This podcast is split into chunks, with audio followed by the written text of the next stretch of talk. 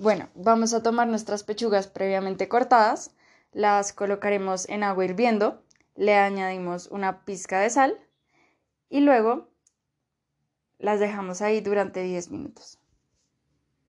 Después picamos nuestro cilantro en trozos muy pequeñitos que quede bien finito.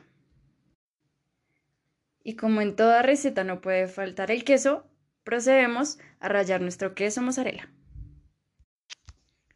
Bueno, pasados los 10 minutos vamos a coger nuestras dos pechugas y las vamos a dejar reposar durante unos minutos.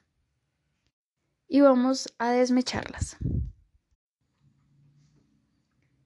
Vamos a agregar en un bowl nuestras mechitas de pollo y procedente a esto vamos a agregar cilantro, ajo en polvo, sal al gusto, una cucharadita de orégano, una cucharadita de paprika, salsa de tomate y mayonesa.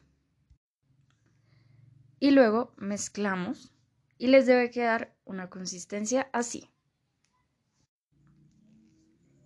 Vamos a coger nuestras tortillas y les vamos a hacer un corte finito en el centro.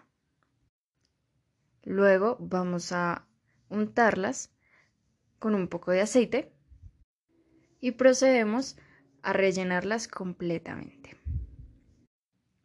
Y vamos a aplicarle más queso. ¿Por qué? Porque el queso es delicioso. Procedemos a servir con nuestro aderezo preferido y a disfrutar.